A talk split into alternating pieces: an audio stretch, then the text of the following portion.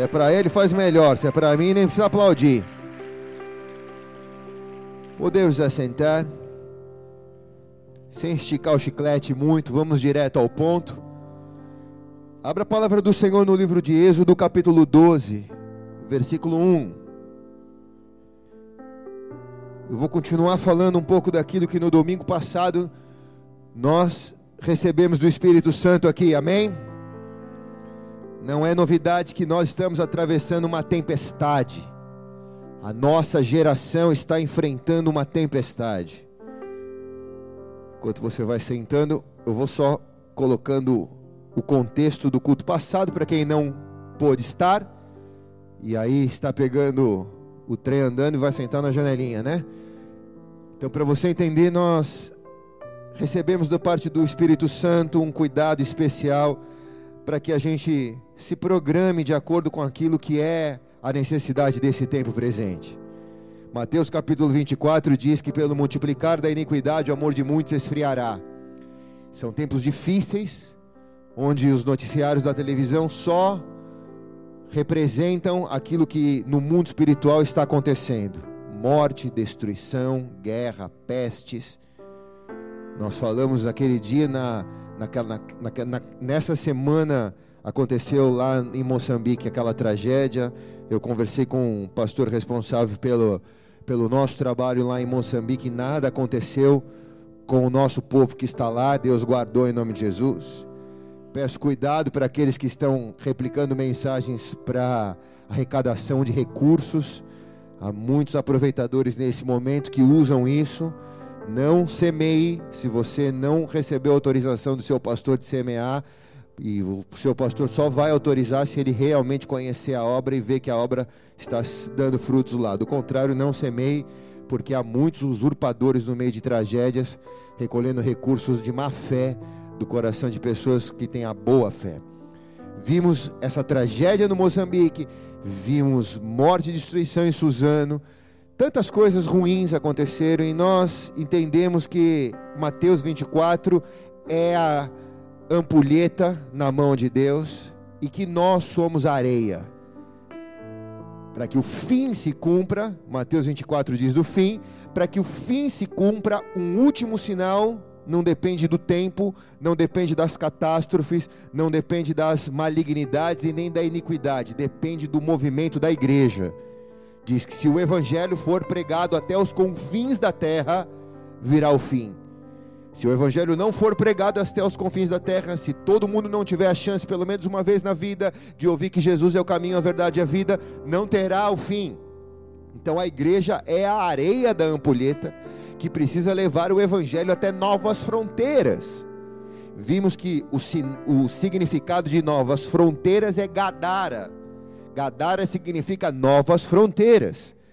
Isso representa que nós vamos tocar em pessoas como o Gadareno, o cara mais endemoniado da Bíblia, que vivia acorrentado, preso, nu, andava pelado pelo cemitério, tentavam acorrentar, ele quebrava a corrente, batia, gritava. Jesus atravessa a Galileia para chegar em Gadara, para pregar o evangelho para esse cara, libertar a vida desse cara. Nós vimos isso no domingo passado. Ele é liberto.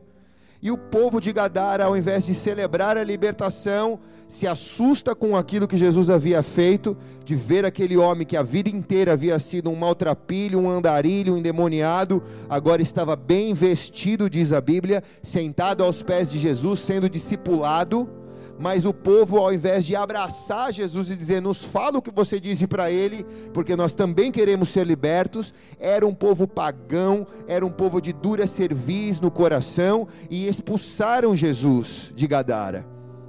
O gadareno quis ir com Jesus, mas Jesus disse: vai, fica em Gadara e conta essa história a eles. A história diz que o gadareno abriu cinco igrejas e ele foi o primeiro missionário a chegar na Jordânia um homem que a única coisa que podia falar, a única pregação que ele podia apregoar era o que ele tinha vivido na própria vida dele. Ele não sabia nada das Escrituras, não conhecia nada de Jesus, não conhecia nada de Deus, mas sabia que ele era um imprestável até o dia que ele encontrou Jesus. Jesus perdoou a vida dele e mudou a história dele. Ele é a areia da ampulheta, que poderia se juntar com Jesus e ser um discípulo de Jesus mas era mais útil Jesus dizer: fica aqui em Gadara e vai pregar o Evangelho.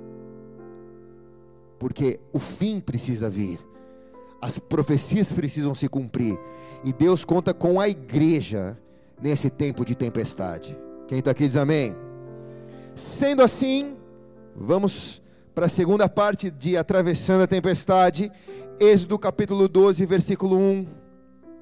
Ora, o Senhor falou a Moisés e a Arão na terra do Egito, dizendo: Este mês será para vós o princípio dos meses, este vos será o primeiro mês do ano. Falai a toda a congregação de Israel, dizendo: Ao décimo dia deste mês, tomará cada um para si um cordeiro, segundo a casa dos seus pais, um cordeiro para cada família. Mas se a família for pequena demais, um cordeiro tomá-lo juntamente com os vizinhos próximos da sua casa, conforme o número de almas. Conforme ao comer de cada um, fareis a conta para o cordeiro. O cordeiro ou o cabrito será sem defeito, macho de um ano, o qual tomareis das ovelhas ou das cabras e guardareis até o décimo quarto dia desse mês, e toda a assembleia da congregação de Israel matará ele à tardezinha, tomará do sangue e colocará o sangue nos umbrais da porta, na verga da porta, nas casas em que forem comer. Naquela noite comerão a carne assada ao fogo, com pães ásmios, com ervas amargas, comerão. Não comereis ele cru, nem cozido em água, mas sim assado no fogo. Sua cabeça com as suas pernas e com as suas fessuras. Nada deles deixarei até amanhã, mas o que dele ficar até amanhã, queime no fogo. Assim, pois, comereis os vossos lombos cingidos, os vossos sapatos nos pés, o vosso cajado na mão, e comereis apressadamente. Essa é a Páscoa do Senhor. Até aí, coloque a mão sobre a palavra, Pai. O tempo urge e nós precisamos entender a urgência missionária a urgência de levar o Evangelho até as novas fronteiras, sejam elas países longínquos ou pessoas distantes de nós dentro da nossa própria família. A entender que os gadarenos não estão perdidos, mas que precisamos chegar até eles e libertá-los, porque eles serão os grandes missionários desse tempo. Ajuda a igreja, Senhor, a não ser uma instituição religiosa, mas ser uma agência missionária cumprindo o seu papel na cidade, na nação e por onde o Senhor enviar. Por isso, entrega ao coração nosso nessa noite, a de todo esse povo que veio aqui, as suas orientações. E o Senhor sabe que eu preciso dessa palavra, quanto eu necessito dela para a minha própria vida. Eu me esvazio de mim, porque nada tenho a dar, também vim a receber. Que esta palavra, ao ser ministrada, possa cortar minha vida também, para que eu não seja condenado naquilo que eu prego, mas para que eu seja pré-aprovado e a honra, a glória e o louvor seja dada a Ti, em nome de Jesus. Amém e amém. Se é para Ele, faz melhor.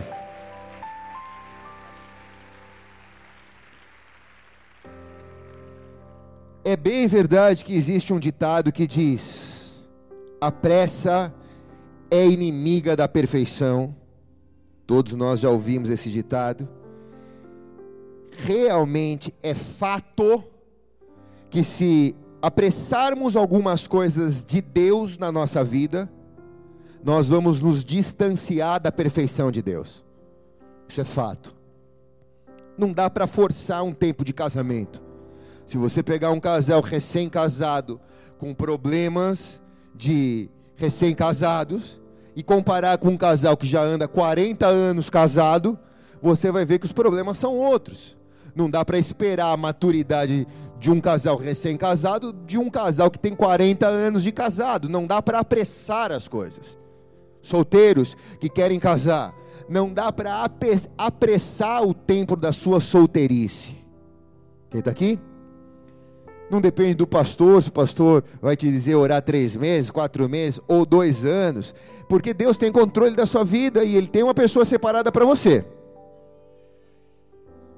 Ele tem uma pessoa separada para você. Mas não dá para apressar isso, cara.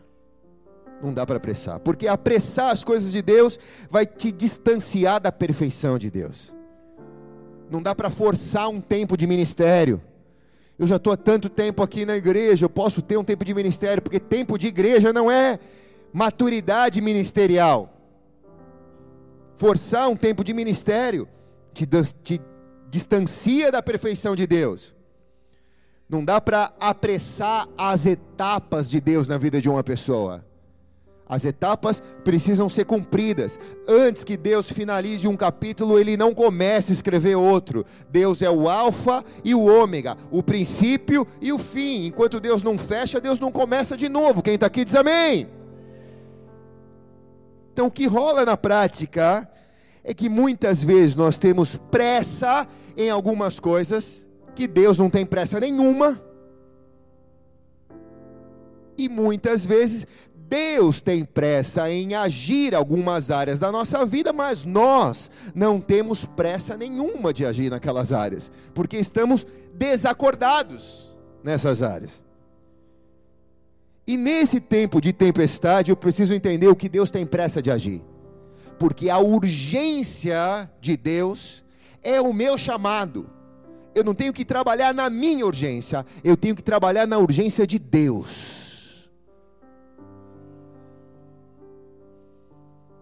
Quando Deus tem pressa, pastor? Onde Deus tem pressa? Nessa noite, eu queria que você regulasse o seu relógio e o seu calendário, não no seu tempo, mas no tempo de Deus. Não nos seus dias, mas nos dias de Deus. O seu tempo, o meu tempo é cronológico, é cronos. Eu posso contar, mas o tempo de Deus é kairos um dia é como mil anos, mil anos é como um dia para Deus. Se eu trabalho no meu tempo, meu coração se enche de ansiedade e eu tenho pressa para resolver algumas coisas que Deus não tem pressa. Mas se eu trabalho no Kairos, eu abro mão das minhas urgências pessoais e eu passo a trabalhar na urgência de Deus, e quando eu faço a vontade de Deus, as demais coisas me são acrescentadas, diz a palavra. Quem pegou aqui, diga amém. Quem pegou, diga amém. Tem um monte de gente correndo atrás das outras coisas. Mas o segredo é: corre atrás da urgência de Deus. Porque as demais coisas vos serão acrescentadas. Ele prometeu, é Ele que prometeu. Hoje o mundo inteiro está correndo atrás do tempo. Alguns dizem: tempo é dinheiro. Tempo é dinheiro. Essa palavra, um minutinho, só combinar um negócio com ele, que ele está voltando para o ministério agora.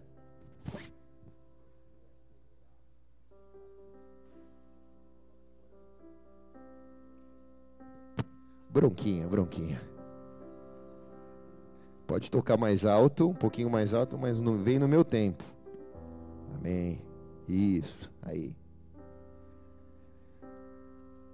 No Kairos. Isso pouquinho mais alto. No Kairos. Isso. Correr atrás das urgências de Deus, não das urgências do mundo, é o maior desafio que eu tenho nesse tempo. Quem está comigo aqui, diga amém. Vamos comigo em Atos capítulo 1, versículo 8. Se não, acompanha aqui. Mas recebereis poder ao descer sobre vós o Espírito Santo, e me sereis testemunhas em Jerusalém, Judéia, Samaria e confins da terra. Diga confins da terra. A urgência de Deus fala dos confins da terra. Se esse evangelho for pregado até os confins da terra, será o fim. O evangelho será pregado por quem, pastor? Por pedras? Por animais, o evangelho será pregado pelos discípulos e discípulas do Senhor Jesus nessa geração, pelas areias da ampulheta. Então a ordem e a urgência de Deus é: leve o evangelho, serem minhas testemunhas em Jerusalém, Judéia, Samaria e com o fim da terra, onde quer que você esteja, na sua cidade, na sua casa, na sua família, seja testemunha de Jesus. Você está colaborando com o correr dos dias nesse tempo. Mateus 24:10 diz: Neste tempo muitos hão de se escandalizar, trairão uns aos outros e multamente se odiarão. Igualmente, hão de surgir falsos profetas que enganarão a muitos, e pelo multiplicar da iniquidade, o amor de muitos esfriará. Esse é o versículo que eu mais preguei minha vida inteira. Mas quem perseverar até o fim será salvo. E olha o versículo 14. E este evangelho do reino será pregado no mundo inteiro em testemunho a todas as nações e então virá o então virá o o fim. Só virá o fim quando o evangelho for pregado no mundo inteiro. Às vezes eu tenho a oportunidade de ir para um lugar mais longe para pregar o evangelho, mas às vezes o lugar mais longe está tão perto de mim. Às vezes dentro da minha própria casa eu frequento a igreja, mas eu não vivo a igreja. Eu não dou bom testemunho por onde eu vou. Então eu não estou cumprindo com a minha urgência. Eu não estou atendendo a urgência de Deus. Talvez eu estou cumprindo a minha urgência. Venho para a igreja cheio de urgências humanas. Deus tem uma lista de urgências para o Senhor resolver. Mas eu nunca perguntei qual é a tua urgência para a minha vida. A pressa é admitida quando você se preocupa em levar o evangelho a outras nações. Ela é admitida. Quando a pressa te move a ajudar, por exemplo, um órfão, uma viúva, um pobre necessitado, uma nação mais carente, uma nação mais longínqua, uma pessoa que precisa ouvir de Jesus e você se move a ela. Eu nunca mas encontrei a mulher que pregou o evangelho para mim. Eu encontrei essa mulher há 20 anos atrás da minha vida na casa de um amigo, uma senhorinha super tradicional, de coquezinho e de saia. Eu entrei todo maconheiro, maloqueiro, de cabelo comprido, bicicleta, triste, angustiado, cheio de depressão, cheio de sonho, cheio de pesadelo, vazio por dentro, querendo dar cabo da minha vida, e estava ali, numa tarde de, de, de, de dia de semana, aquela senhora, ela se preocupou, mesmo sem me conhecer, mesmo sem saber quem eu era, ela se preocupou em sair da casa dela e ir até o confim da terra. Eu era o lugar mais longe de Jesus naquela tarde. Ela estava ali para pregar o evangelho para mim. Eu entrei naquela sala e ela disse: Você quer entregar sua vida para Jesus, filho? Eu falei: Quero. Eu nem sabia o que eu estava fazendo. Eu entreguei a minha vida para Jesus naquela noite.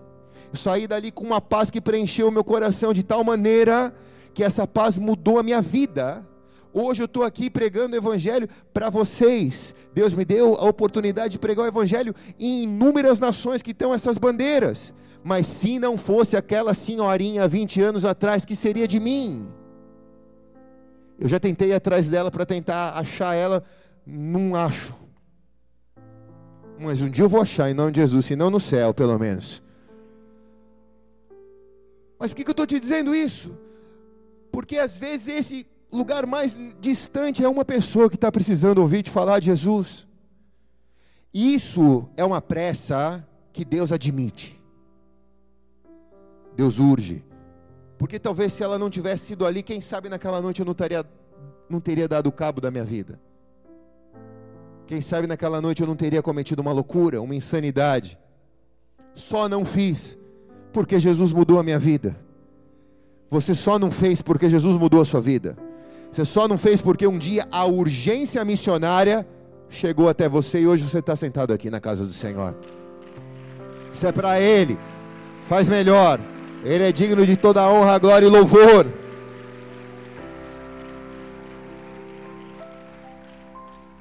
Mas existem momentos em que a pressa de Deus não é apenas necessária, mas ela é um mandamento.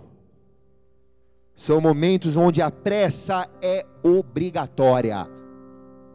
Não dá para uma pessoa que te liga dizendo: Meu pai está na UTI do hospital, por favor, vai orar por ele. Ah, daqui a 15 dias eu vou. Não dá, a pressa é obrigatória. Eu preciso largar o que eu estou fazendo e ir até aquele lugar. Se eu não posso ir, eu preciso ir pedir para alguém ir, para que a chance seja dada antes que seu pai parta. Antes que ele encontre com a morte, que é a única certeza que todos nós temos aqui. há momentos onde a pressa ela é um mandamento obrigatório. É nesse momento que surge aquele ditado evangélico que Deus tem pressa em agir. Deus, não, teoricamente, ele não tem pressa em agir, porque Deus é Deus do tempo, ele é o mesmo ontem, hoje e amanhã. Ele não precisa correr para chegar atrasado. Deus é Deus, ele atrasa o tempo para ele chegar em dia.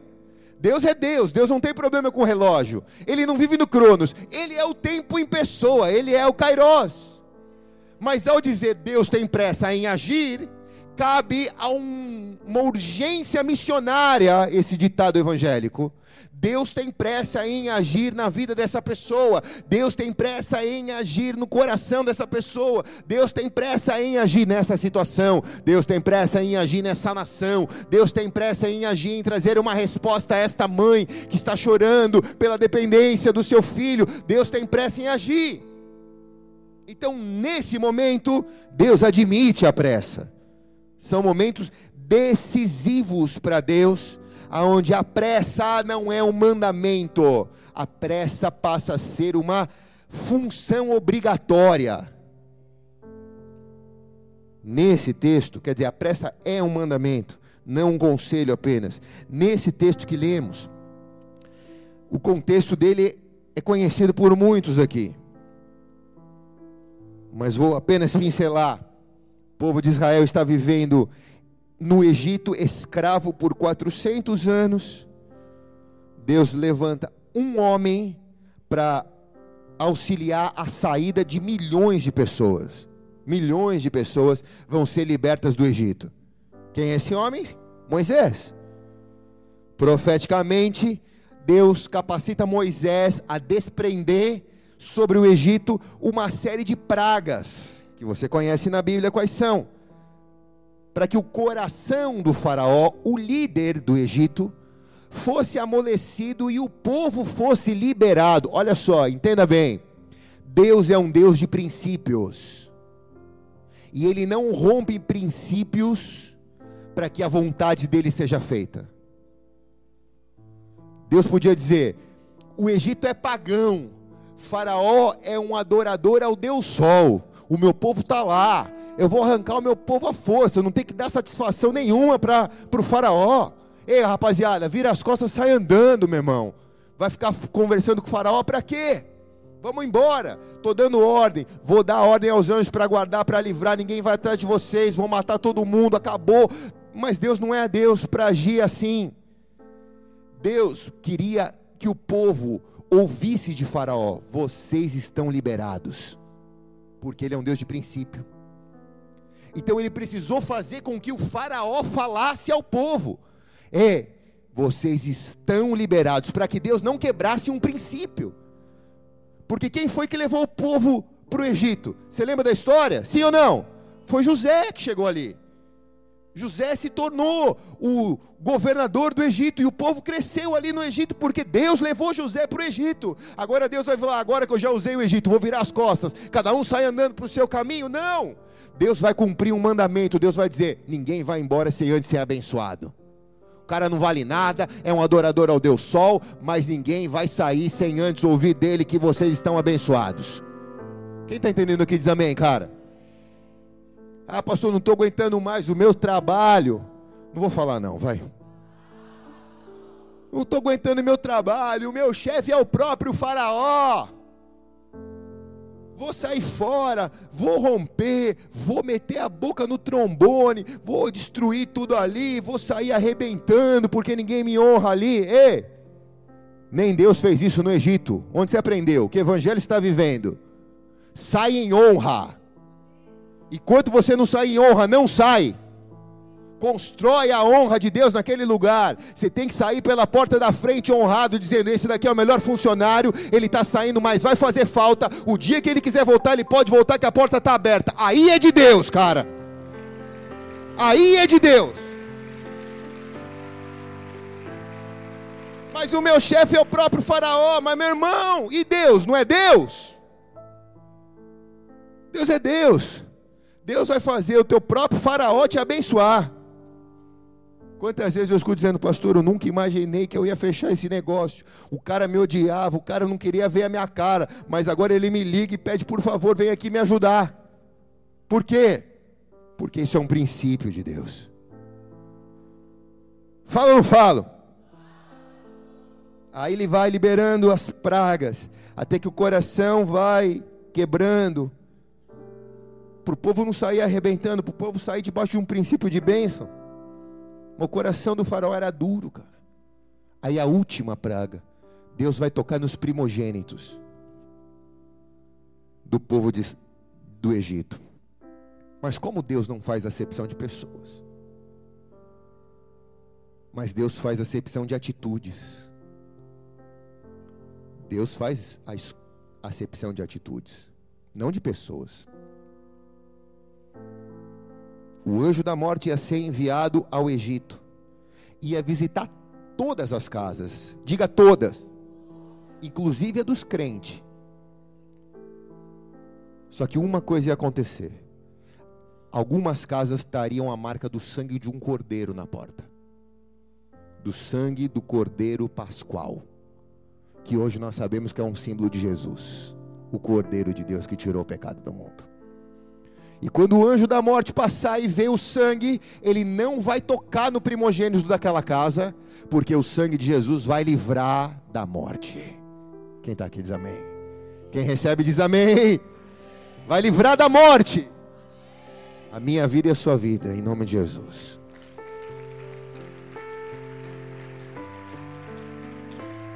Mas não porque eu sou bom, nem porque eu frequento a igreja, mas porque eu estou escondido atrás do sangue. O sangue dele tem poder, cara. Deus dá instrução clara ao povo e chama de Páscoa aquela instrução. Era um marco na vida daquele povo. Onde eles forem, eles iam ter que se lembrar do dia em que o anjo da morte veio ferir os primogênitos. Até os dias de hoje, a Páscoa é uma das festas mais celebradas pelo povo de Israel. Lembra a saída do povo de Israel do Egito. Porque esse foi o ponto decisivo que fez com que o faraó dissesse: vá embora. Tudo isso é muito bonito. Lá na frente, Jesus nos, nos mostra que Ele é o Cordeiro Pascual, Ele nos tirou do pecado do Egito, que antes nos matava, porque o salário do pecado é a morte. Ele nos tirou do Egito do pecado, e pelo sangue dele e pelas suas pisaduras nós somos sarados. Porém, o povo cometeu um grande erro, cara. E se você está enfrentando tempestade como eu, como todos dessa geração, vale o alerta: não cometa o mesmo erro que eles cometeram. Versículo 11: Assim, pois, comereis os vossos lombos cingidos, os vossos sapatos nos pés, o vosso cajado na mão, e comereis apressadamente. Esta é a Páscoa do Senhor. Até aí. Olhe bem para cá. Você vai comer, você vai montar todo esse banquete, toda essa cerimônia. Deus ordena coisa por coisa no seu devido lugar. Mas tem um detalhe que ninguém vê e que passa desapercebido e ninguém prega sobre isso. O principal cuidado que deveria ser tomado naquela noite é que todo mundo deveria comer vestido com as suas roupas, com seus lombos vestidos, com o sapato no pé, com o cajado na mão, e todo mundo deveria comer apressadamente, com pressa.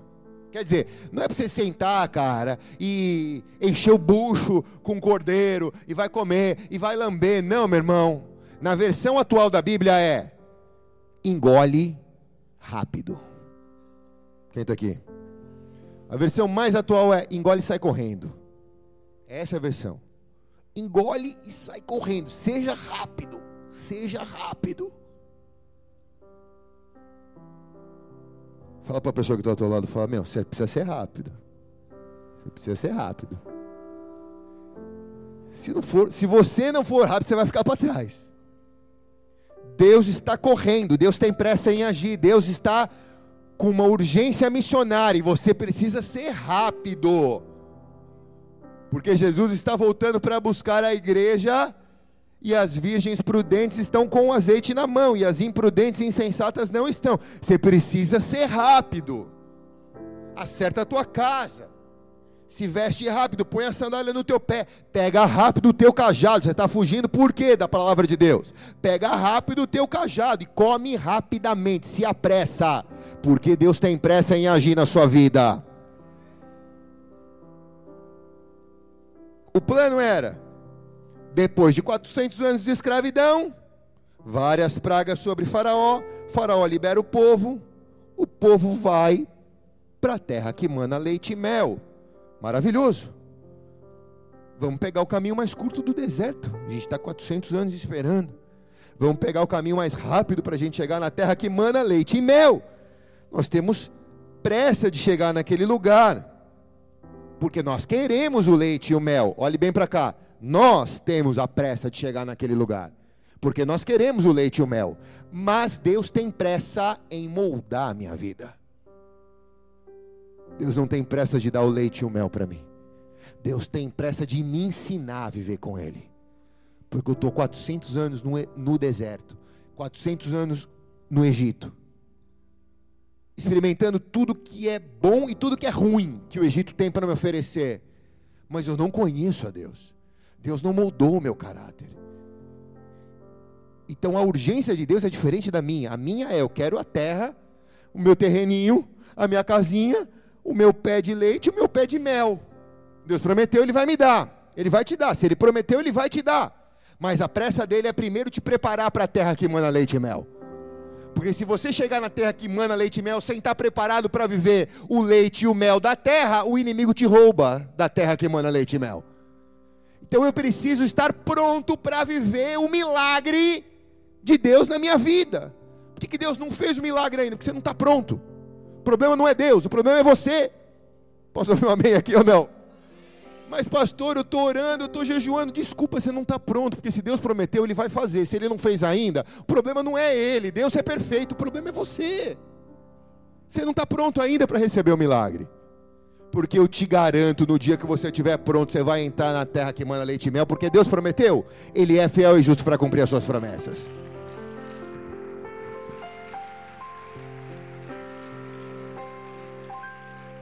A urgência de Deus é diferente da sua. Deus quer que o Evangelho seja levado até os confins da terra. Você tem outras urgências pessoais.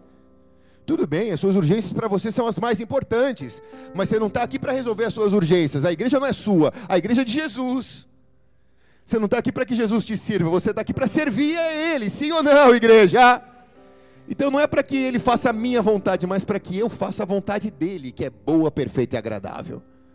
Mas Ele vai esquecer de mim? Lógico que não na medida que você faz a vontade dele, ele te molda e vai te preparando para você viver a vontade dele, que é boa, perfeita e agradável para você. Maior do que os teus olhos viram, maior do que os seus ouvidos ouviram, ou sequer penetrou no teu coração que Deus tem reservado para você nesse tempo.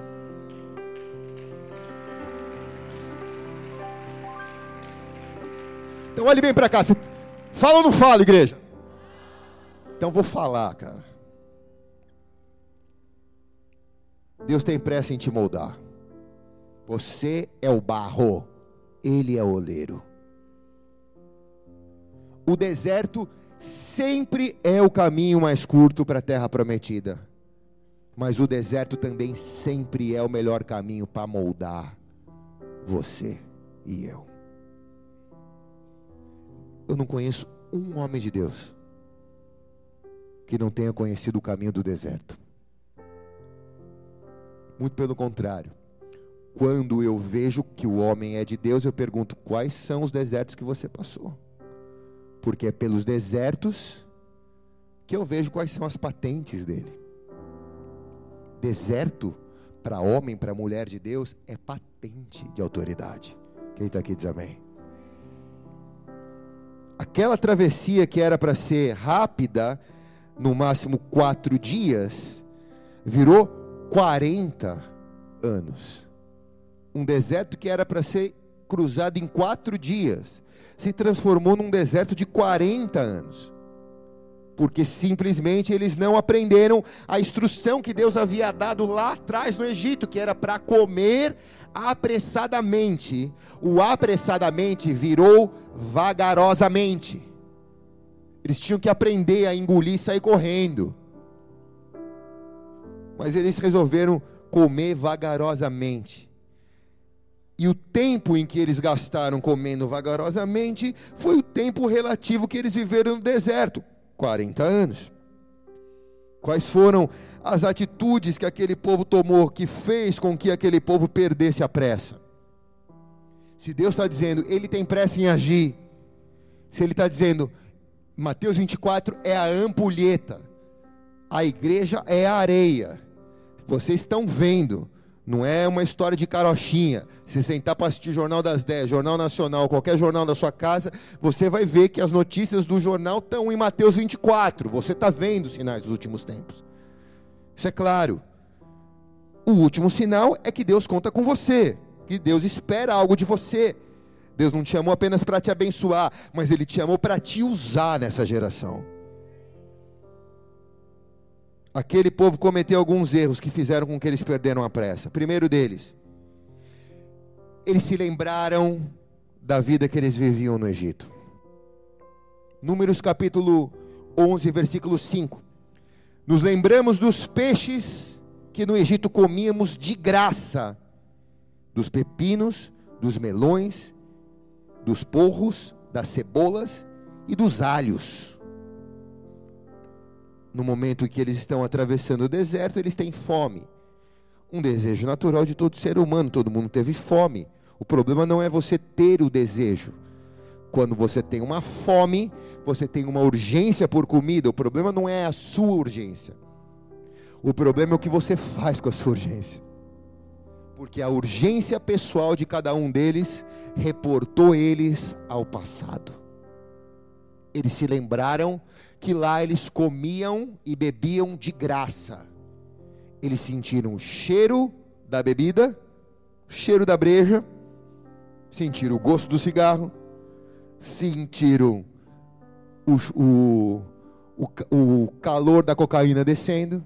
Eles sentiram de tudo que eles viveram lá atrás. Eles sentiram, eles lembraram daquilo. E de alguma maneira eles falaram: puxa, nós éramos felizes lá.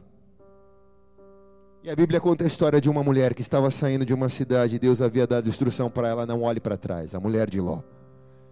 E ao olhar, a Bíblia diz ela se transforma numa estátua de sal. Isso há uma representatividade muito grande. Toda vez que você se lembra de onde Deus te tirou, e ao invés de você dar a honra e a glória para Deus que você saiu daquele lugar, mas de uma maneira saudosa, você se lembra do que você vivia na mão do inimigo, você está paralisando a tua vida com Deus. Quem está entendendo aqui? Eu não estou dizendo que no passado você não teve coisas boas, que você não teve boas experiências, que você não teve, não teve boas lembranças.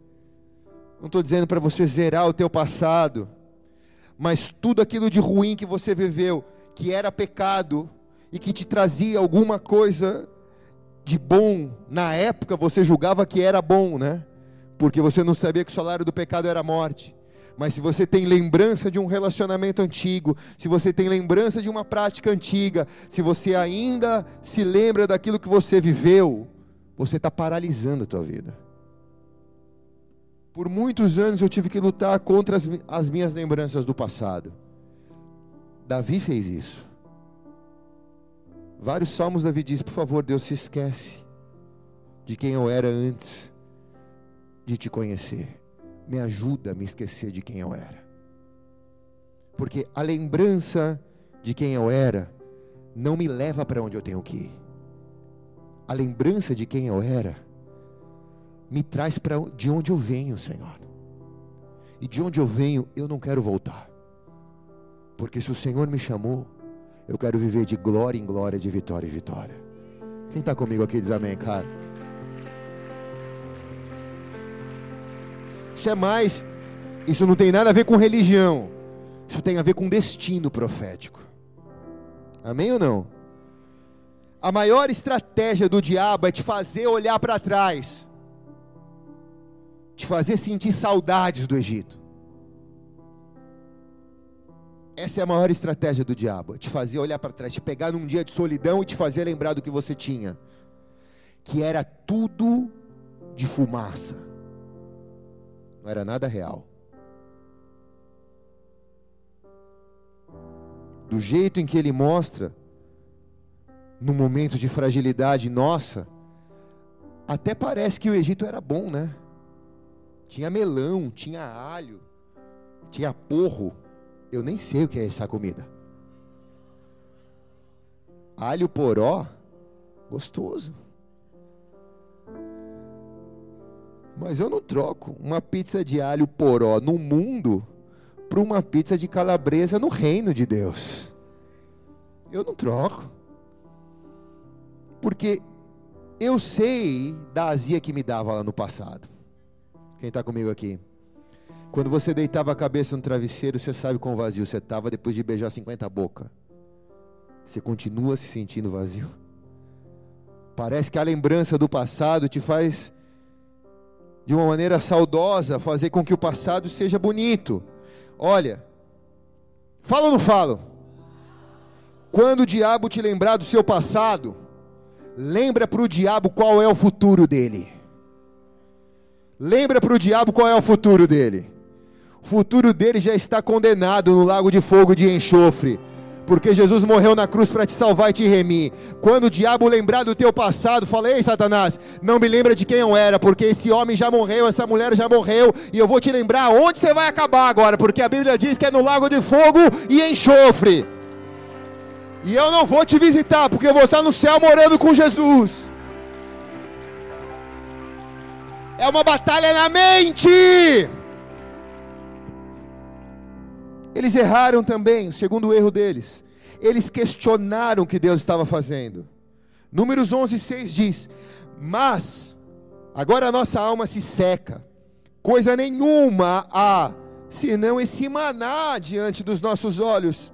Coisa nenhuma é o maná. E era o maná, números 11, 7, como semente de coentro e a sua aparência como aparência de de bidélio.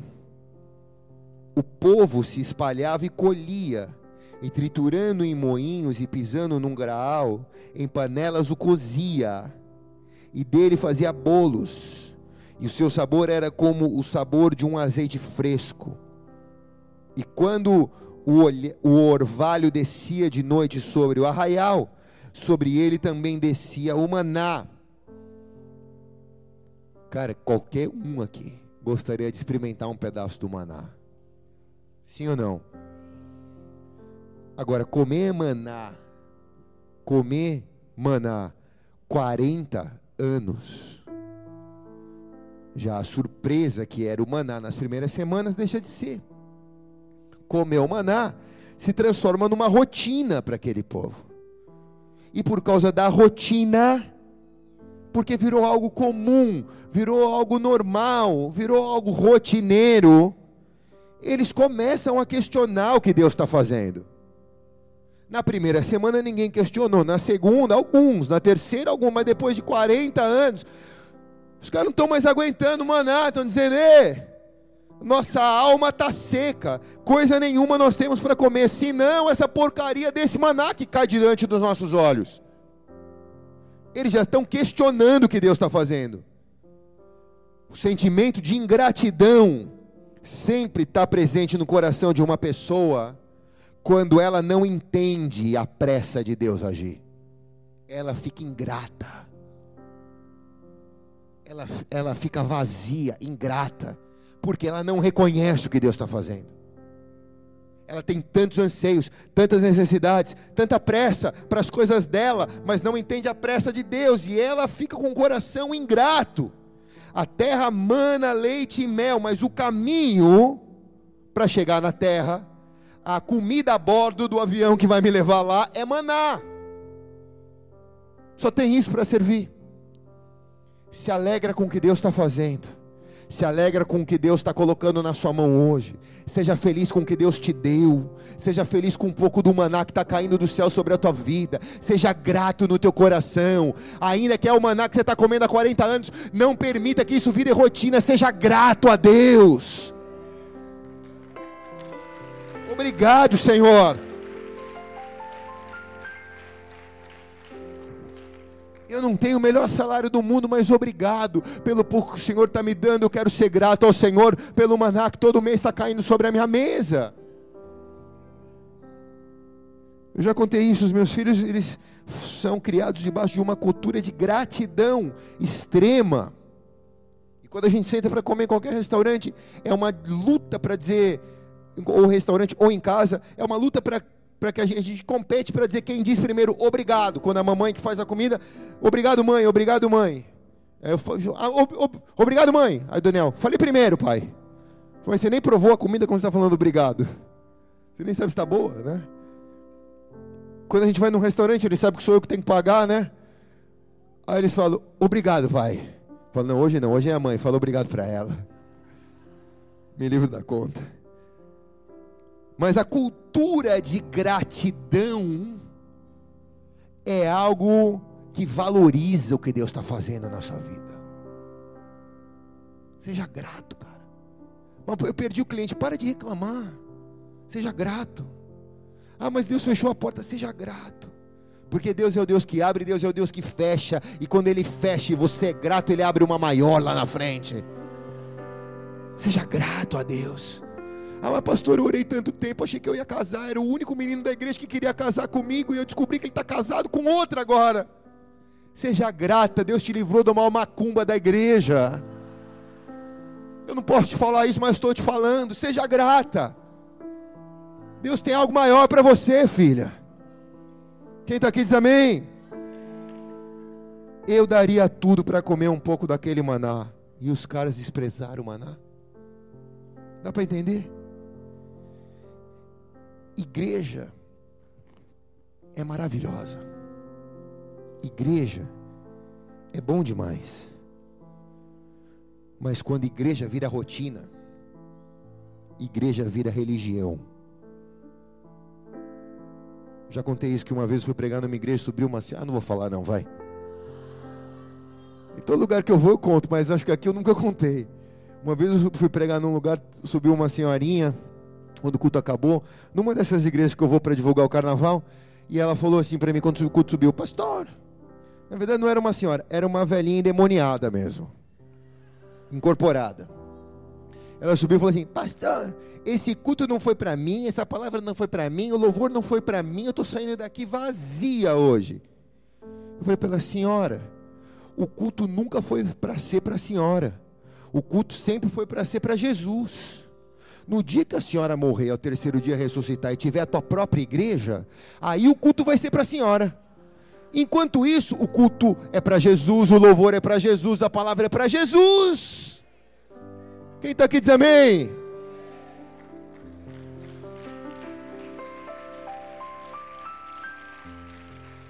O problema é que quando a igreja vira rotina, a igreja vira religião. E aí você vem para a igreja dizendo, é, vai ser a mesma coisa. Sabe, o irmão vai cantar quatro louvor, depois vai aplaudir, depois vai entrar o pastor, vai falar, fala shalom para o irmão que está do teu lado. Já não aguento mais, pastor. Shalom, eu estou há dez anos falando shalom.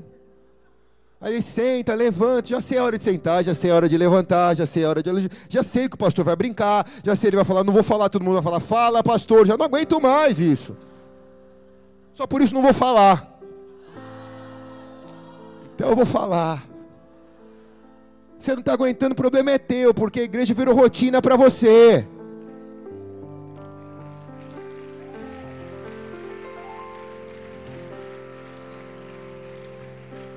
Porque para nós que estamos há 15 anos aqui, todo dia é um dia novo, sempre tem vinho novo, sempre tem água fresca, sempre tem pão caindo do céu. Deus está perdoando pecado todo culto na igreja, liberando palavra profética, e quem recebe diz amém.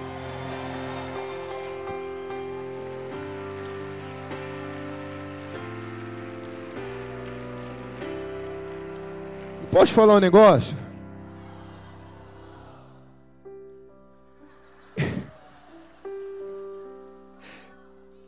Eu garanto que o quintal dessa igreja é um quintal profético, cara. Eu não sei do quintal do vizinho. Eu não sei se tem sujeira, se tem folha no quintal vizinho. Deus não me chamou para olhar o quintal de ninguém. Deus me chamou para olhar o meu pedaço do quintal. E eu te garanto que, na medida do possível, aquilo que cabe a nós, nós estamos trabalhando para que essa igreja seja séria, idônea, limpa e uma casa profética onde você chegue e encontre Jesus e ouça uma palavra, seja quem esteja pregando nesse lugar. Te garanto isso em nome de Jesus.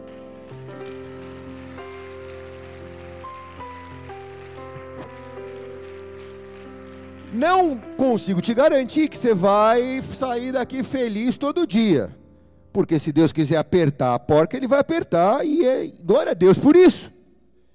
Amém ou não? Mas não permita que a sua vida com Deus vire uma rotina. O maná que está caindo. Não pode ser o pão da padaria que você compra todo dia. O maná que está caindo tem que mudar de gosto cada dia na tua boca. Quem está aqui diz amém, cara. Eu preciso de canções novas. Porque chega uma hora que as canções já começam a. Eu começo a repetir a canção que nem um papagaio, já não estou mais adorando a Deus. Então eu começo a buscar canções aonde sejam um maná novo. Então eu falo com os meus amigos adoradores, já falei isso inúmeras vezes. Falei outro dia, eu falei para o Davi Fernandes. Falei, cara, você é um cara que está trazendo um maná novo sobre a igreja brasileira. Porque está todo mundo cantando a mesma coisa. Ninguém aguenta mais cantar a mesma coisa. A gente quer cantar o maná, sentir um gosto novo do maná na boca. Quem está aqui diz amém? Porque quando a canção que era adoração vira música, rotina. Isso me pega, isso pega você. Eu preciso me renovar, cabe a mim. Cabe a mim. O povo se esqueceu, em terceiro, em obedecer às instruções de Deus. Êxodo 32. Mas o povo, vendo que Moisés tardava ao descer do monte, acercou-se de Arão e lhe disse: Levanta-te e fazes um Deus que vá diante de nós. Porque quando esse Moisés, esse comédia desse Moisés, o homem que nos tirou lá da terra do Egito, nós não sabemos o que aconteceu com esse cara. E Arão, covarde, disse: Tira os pendentes de ouro da orelha, brinco, mulher, mulherada, colar, todo mundo tira, as filhas e os filhos, traz tudo aqui. Então o povo trouxe, tiraram os pendentes de ouro das orelhas, trouxeram Arão, ele recebeu nas mãos, e ele derreteu o ouro, formou um bezerro de fundição.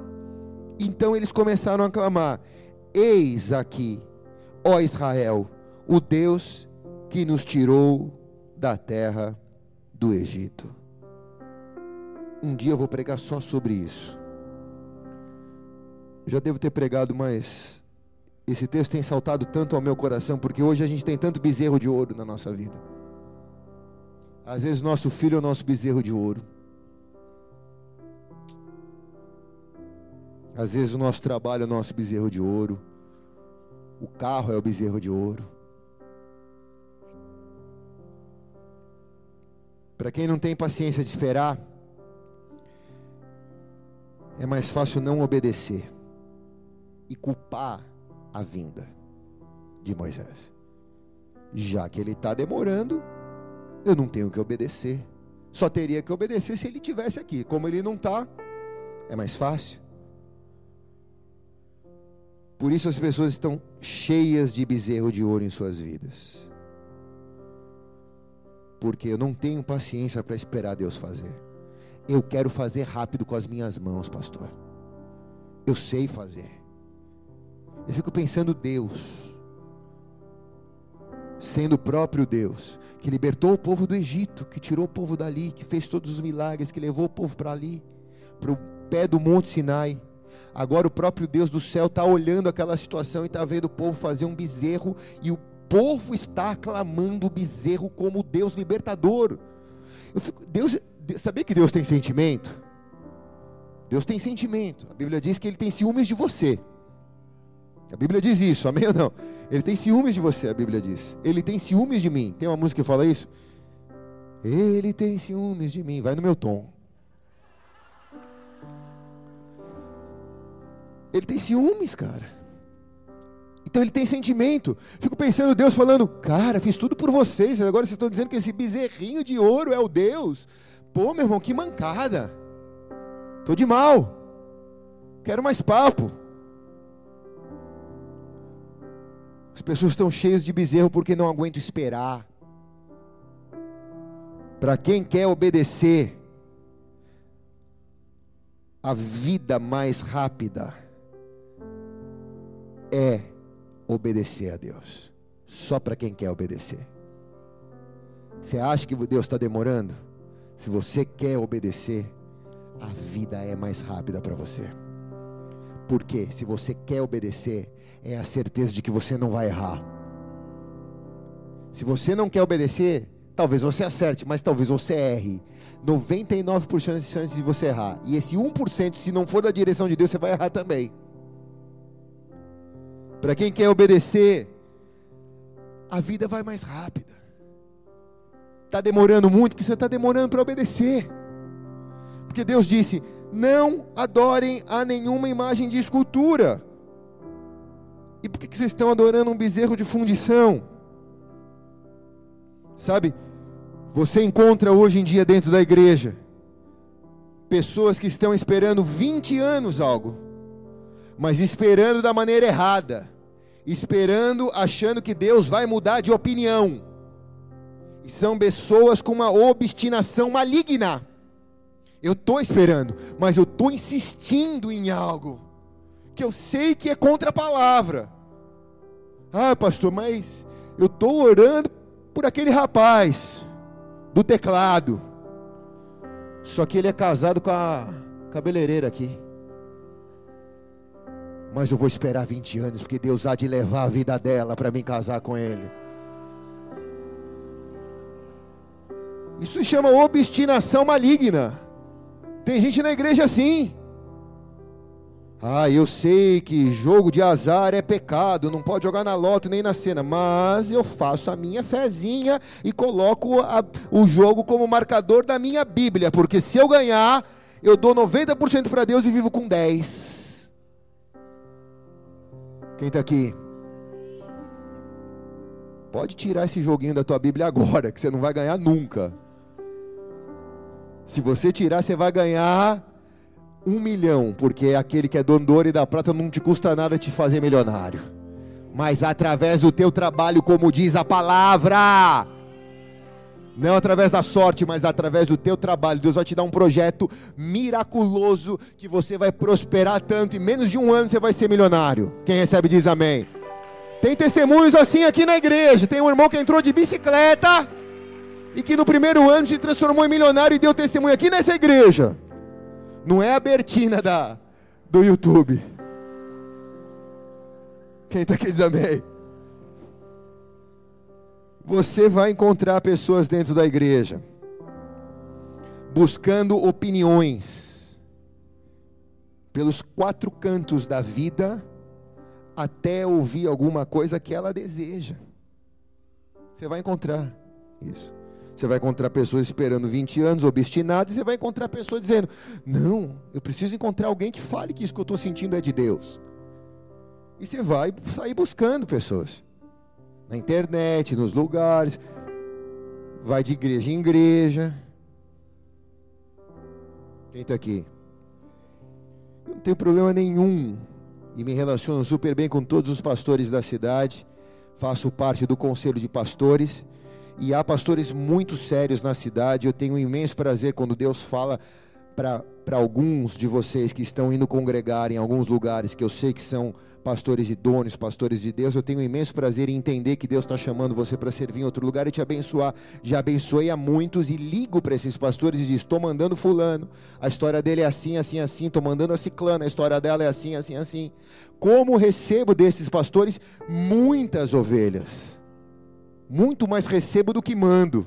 Mando, semeio uma, recebo vinte às vezes Pessoas que chegam dizendo, pastor, cumpri com o meu tempo lá de maneira respeitosa, sem falar mal da igreja, sem falar mal do pastor, cumpri com o meu tempo lá, mas sinto que Deus tem um vinho novo para me dar, e Ele está me trazendo para cá, porque sei que sou útil, eu preciso de um, refina, de um refinamento profético, eu tenho ouvido as mensagens, então é aqui, pastor, já falei com o meu pastor lá, o senhor pode ligar para ele, e eu ligo para ele, falou, meu, estou recebendo fulano aqui, ciclano, a família, é assim mesmo, pode receber, tudo em paz. Mas nem todo mundo é assim.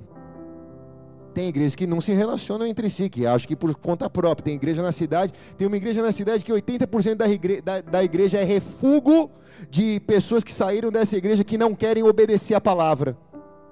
Que chegam lá, são envolvidos rapidamente em ministérios, se sentem acolhidos e estão lá.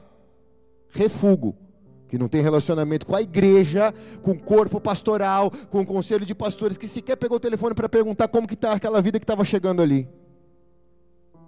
Diga, fala a Deus. São pessoas que estão buscando opiniões.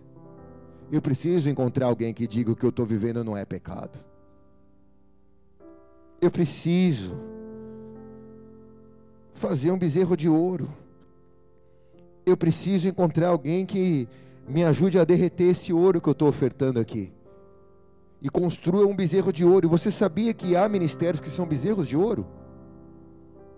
Há ministérios que são bezerros de ouro. Eu falo isso para inúmeros líderes e pastores que vêm pedir conselho comigo. Digo, cara, às vezes vou pregar na igreja, a igreja está maravilhosa, está linda para a festa.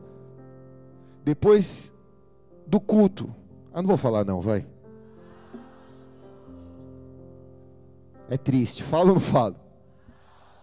Depois do culto, eu sento com os pastores, com a esposa. E eu falo, cara, sua igreja está maravilhosa. Parabéns pela festa. Como está teu casamento?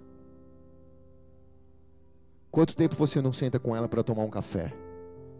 E quando você senta, você só fala de igreja? Você não tem mais papo? Você não tem mais intimidade? O único assunto de vocês é igreja? Desculpa, teu ministério virou um, virou um bezerro de ouro para você. Quem está aqui? É muito bom trabalhar na igreja. É muito bom trabalhar no ministério. Você se distrai, você se sente valorizado, você honra a Deus só que também isso pode ser uma grande distração, um grande bezerro de ouro para você esconder as áreas da sua vida que ainda não estão consertadas. Trabalhar da igreja não é um selo de santidade. Servir a Deus não é um selo de santidade ou de qualidade de santidade. Por isso vemos tantos escândalos hoje em dia. Mas você também vai encontrar na igreja pessoas que têm prazer em obedecer. Eu estou falando com você essa noite.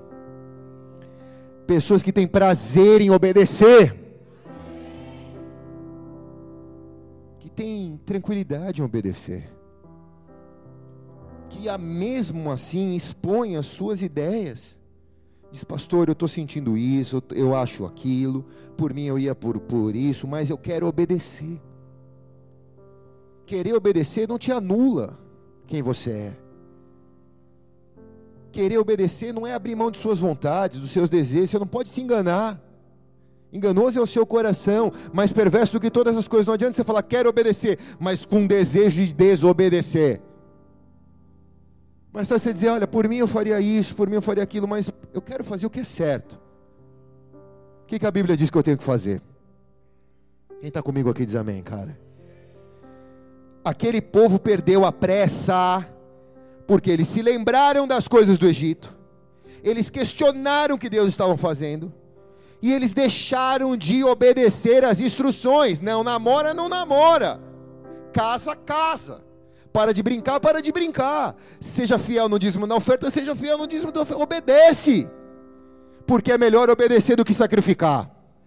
Não põe a mão, põe a mão agora. Agora você vai pregar o evangelho. Não sai, não vai, não é tempo de você ir. Deus está te formando. Ah, não, mas Deus, tá, Deus sabe do meu coração, mas não vai. Fica aqui, calma. Deus está te treinando primeiro. Agora vai, dá fruto, ser testemunha em Judéia, Jerusalém, Judéia, Samaria e com fim da terra.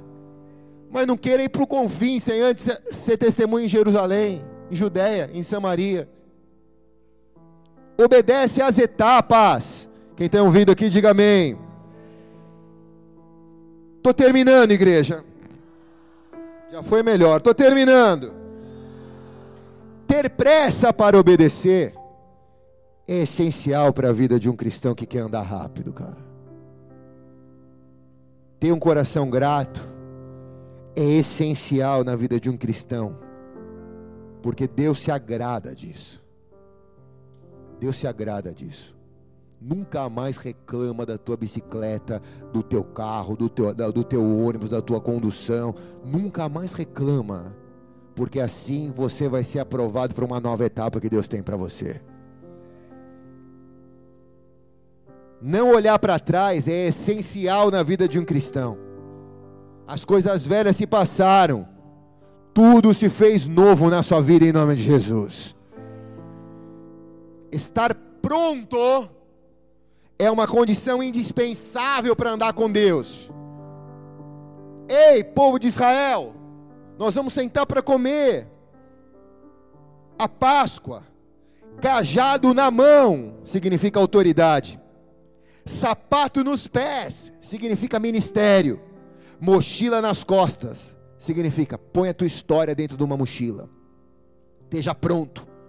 Porque come apressadamente. Porque Deus vai te tirar desse lugar onde você está e vai te levar para uma nova etapa na presença dEle em nome de Jesus.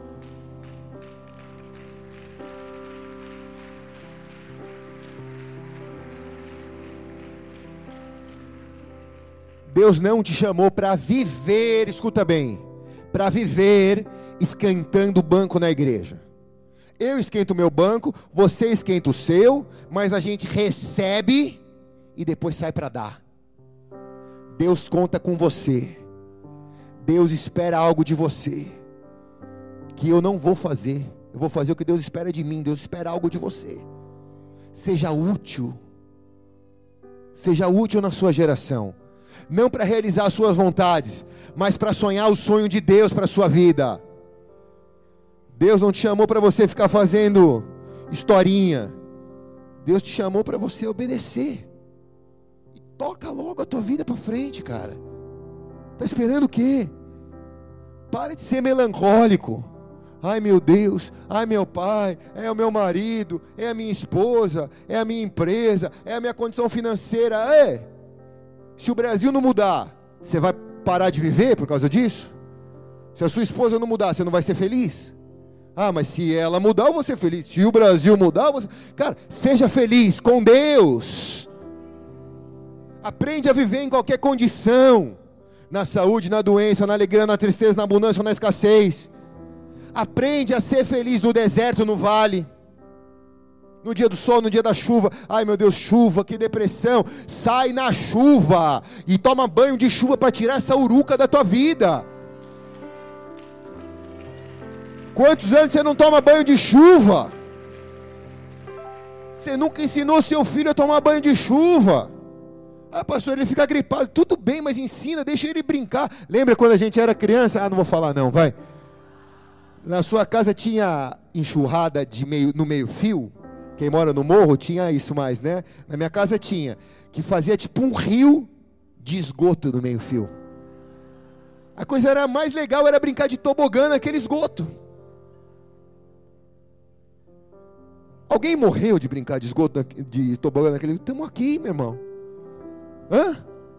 Você está com saúde demais, você está com três dígitos na balança. Baita saúde aquele esgoto te deu. Te deu tanto verme que você não para de comer até hoje. Quem está aqui diz amém, cara? Amém ou não? Vira para o irmão que está do teu lado e fala, seja feliz, irmão.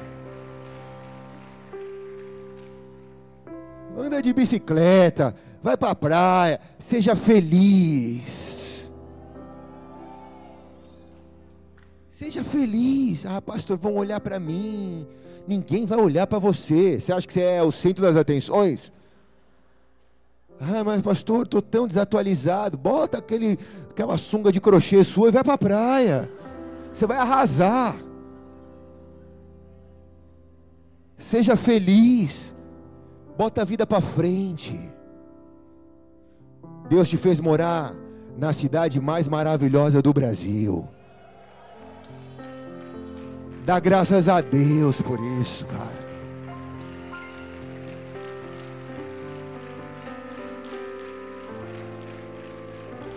Amém ou não? Dá graças a Deus por isso. Eu saio para treinar às vezes de madrugada, o sol está nascendo. Eu tenho vontade de chorar de gratidão a Deus pelo privilégio que Deus tem dado. Usufrui.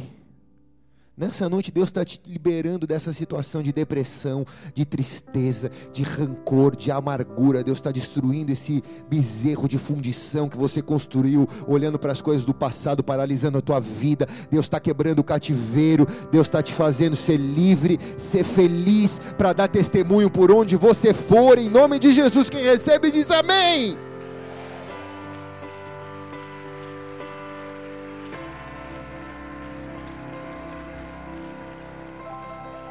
Eu oro para que Deus te dê tanta pressa para fazer a vontade dEle, que você não consiga nem dormir. Sabe aquele, aquela ansiedade de um dia antes de fazer aquilo que você tanto gosta? Que Deus te dê essa mesma expectativa, melhor dizendo de fazer a vontade de Deus. Domingo é dia de culto, meu Deus, amanhã é o culto da igreja, é o culto, ai meu Deus, Deus vai falar comigo. Ali Deus vai me liberar, ali eu tenho certeza que eu vou sentir a presença de Deus. Eu vou ser batizado com um dom novo, Deus vai me colocar um talento novo, Deus vai me dar uma resposta da minha oração, Deus vai me ungir. Eu não vou nem dormir essa noite de tanta expectativa do culto de domingo. O culto já vai começar agora para mim, quando eu amanhecer no domingo, eu já vou amanhecer buscando a Deus, adorando a Deus, lendo a Bíblia, jejuando. Quando eu cruzar aquela porta na igreja domingo à noite, o céu vai rachar um fogo vai cair sobre a minha cabeça. Nunca mais eu vou ser o mesmo. Deus se agrada disso. Deus honra isso, cara. Deus não te deixa sair de mão vazia. Só que olhe bem para cá, você está me vendo sim ou não? Fala ou não falo? Deus não vai te, te, deixar sair de mão vazia, mas o problema é que tem um monte de gente com a mão fechada e com o braço cruzado descruza o braço. Abre a mão. Faz isso agora. Fala, Deus pode pôr aqui, ó. Eu tô aqui. Fala, eu tô aqui. Eu não vou sair com a mão vazia. Pode colocar aqui, Deus. Quem recebe diz amém.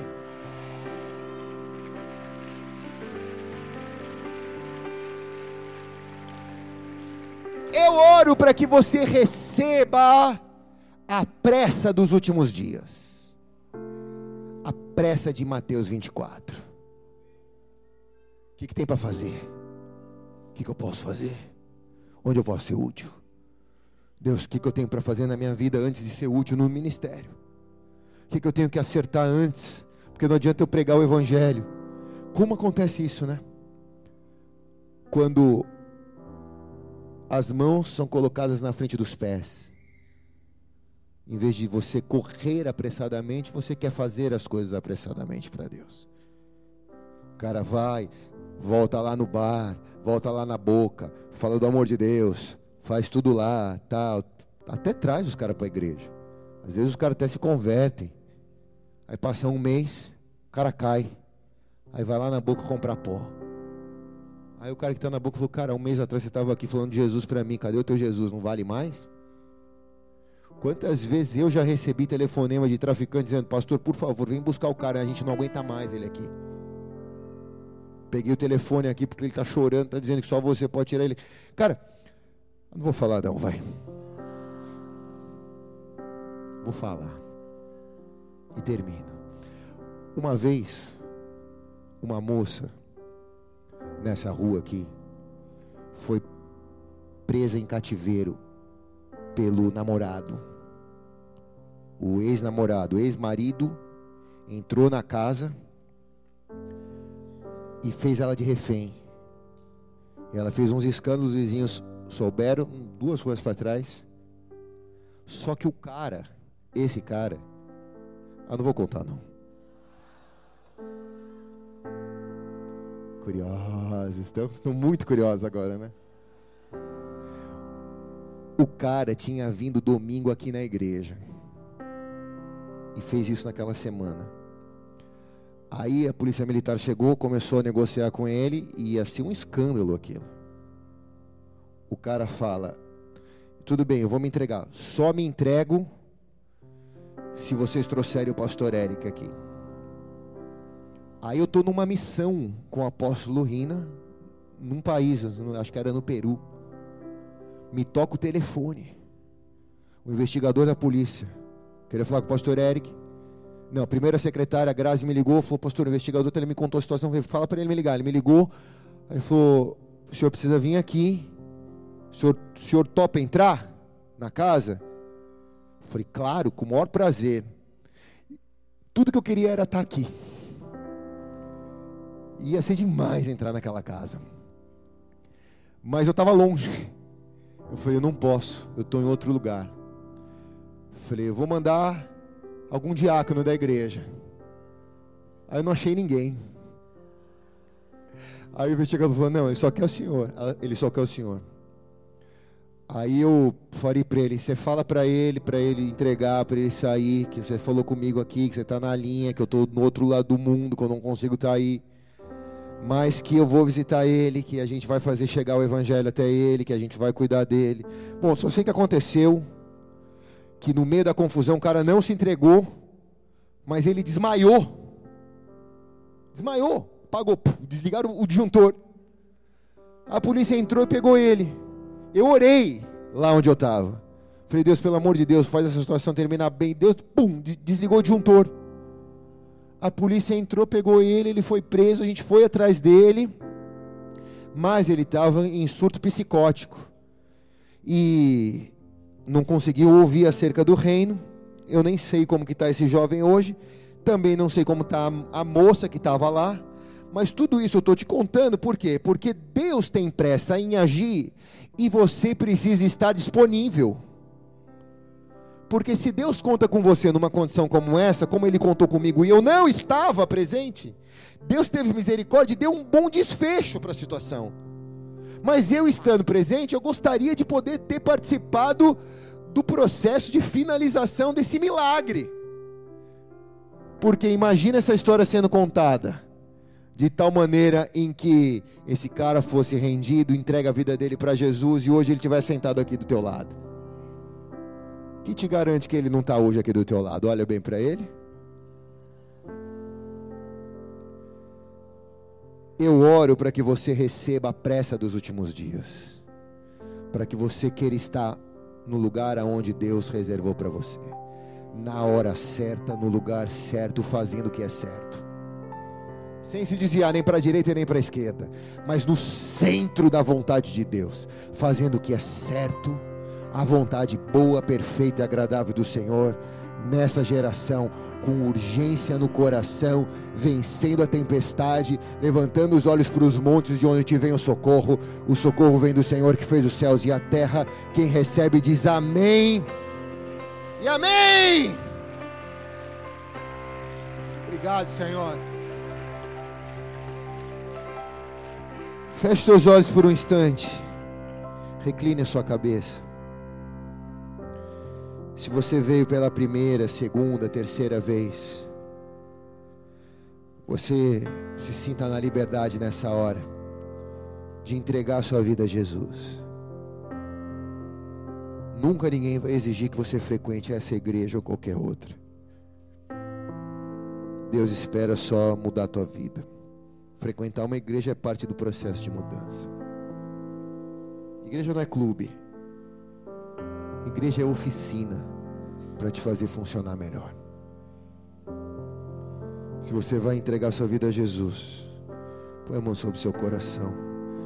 Pai, eu oro por cada uma desses, dessas vidas.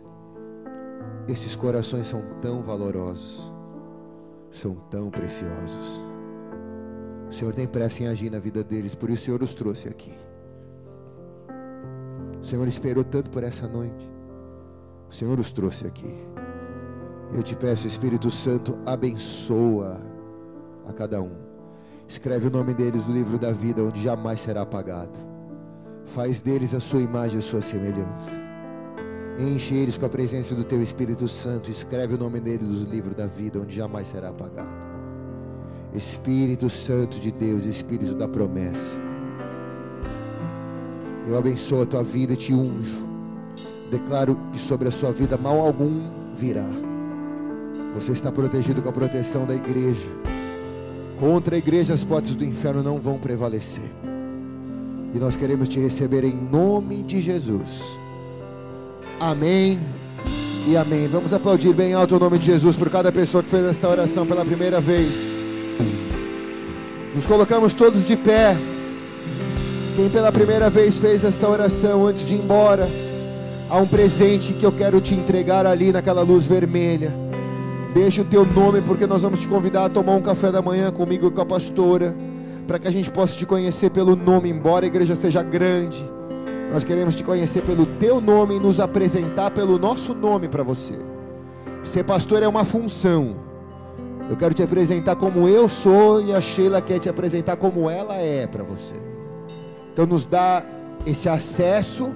Ninguém vai invadir a tua privacidade. Todo mundo trabalha e tem mais o que fazer.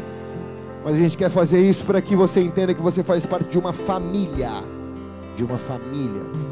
Vamos dar uma salva de palmas bem alto por cada um que fez esta oração pela primeira vez.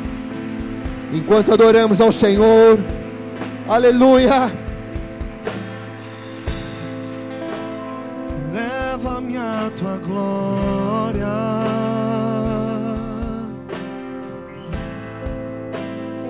Leva-me aos teus rios. Eu quero muito mais de ti. Leva-me aos cativos.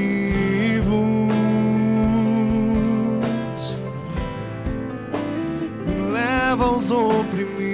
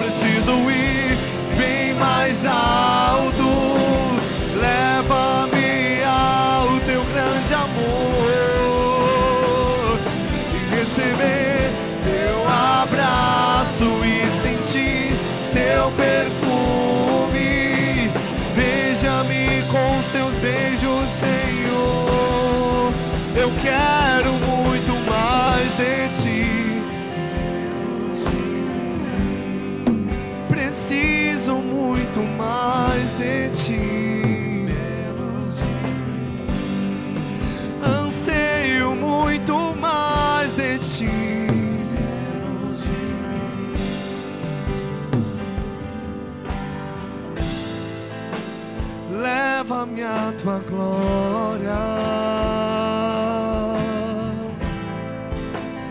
Leva-me aos teus rios. Eu quero muito mais de ti, Senhor. Leva-me aos cativos.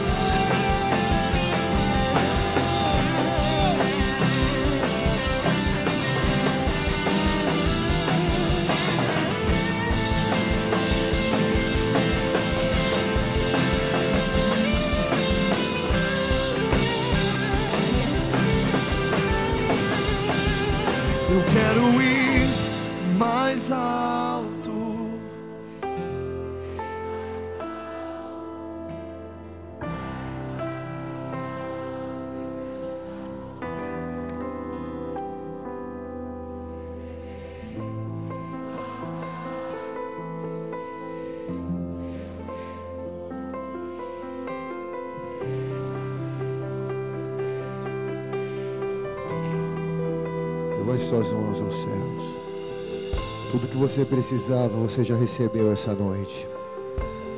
Já está em você. E para crescer através de você. Rega essa planta.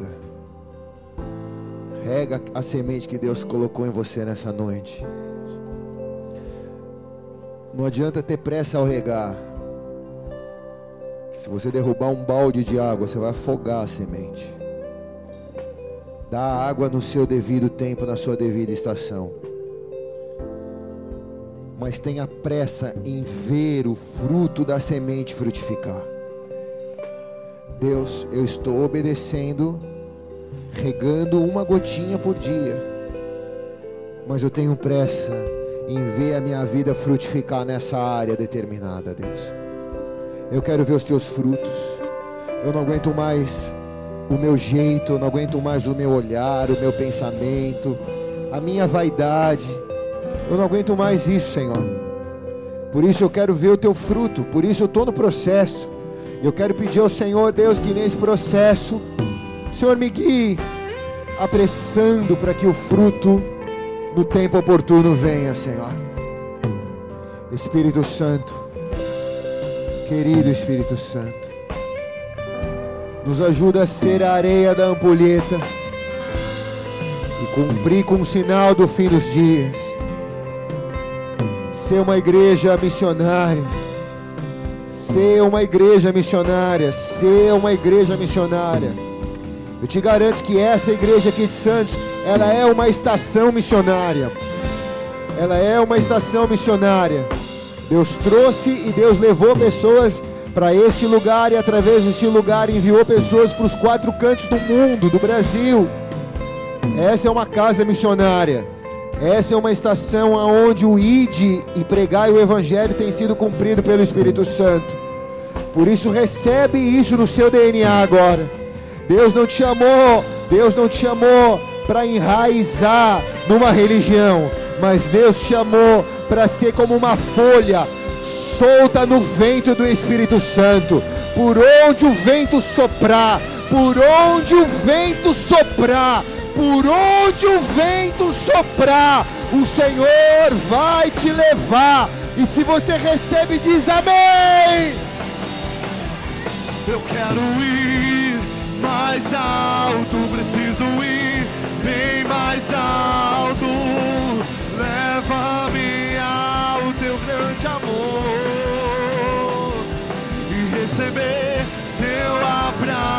E sentir teu perfume. Beija-me com teus beijos, Senhor. Pegue na mão do irmão que está do teu lado. Você tem uma liçãozinha de casa, tá? A lição de casa para todos nós é: seja feliz e tenha pressa em obedecer os mandamentos do Senhor nesse dia, nessa semana. Seja feliz, cara. Seja feliz. Seja lá quais for a sua situação, quais sejam os seus desafios para essa semana.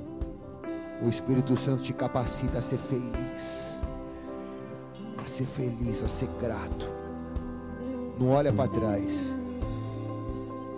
Não olha para trás.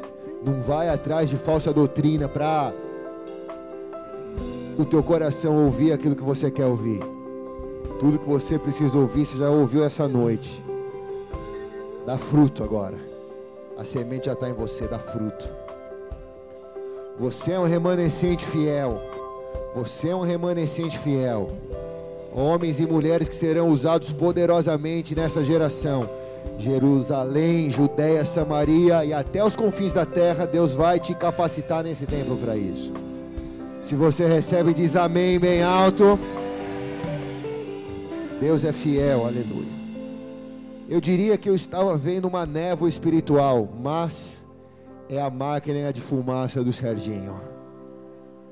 Fui enganado da minha visão profética hoje. Falei, tem uma névoa aqui, é um... será que o maná vai se manifestar? Mas eu olhei, é uma máquina de fumaça ali atrás. Um dia nós chegamos lá. Teve uma vez eu estava. Ah, não vou contar, não, vai. Eu tava, contei todo feliz para Sheila. Sheila conhecia um lugar, um acampamento demais. A gente fez até um acampamento lá uma vez, muito antigamente dos obreiros da igreja Abecar. Eu falei, conheci um acampamento em Mogi, muito legal, chama Abecar tem um lugar para a gente fazer o culto da fogueira. É um culto muito legal. A gente monta assim, é um lugar aberto. A gente monta a fogueira. Eu prego sobre Elias e que Elias fez descer o fogo do céu. E aí tem uma carrinhola num cabo de aço assim, ó. A gente põe o pastor Cezinha lá em cima e a gente põe um óleo diesel numa carrinhola. E na hora que eu falar, e Elias fez descer o fogo do céu, ele solta na carrinhola a latinha com fogo aceso e o fogo pum cai e acende a fogueira e vai ser demais. Ela falou: Nossa, que desgraça, que miséria. A gente precisa dar uma carrinhola hoje em dia para reproduzir o que Elias fez, né? Nós estamos ruins demais mesmo, é verdade, né? Antigamente né, orava o fogo cair, agora a gente tem que depender do Cezinha para jogar a carrinhola com óleo diesel. Falei, meu, como, como nós somos miseráveis, misericórdia. Levanta a mão do seu irmão, diga: se Deus é por nós, quem será contra nós? O Senhor é o meu pastor, e nada me faltará. Agindo Deus, quem impedirá? Oremos todos, Pai nosso.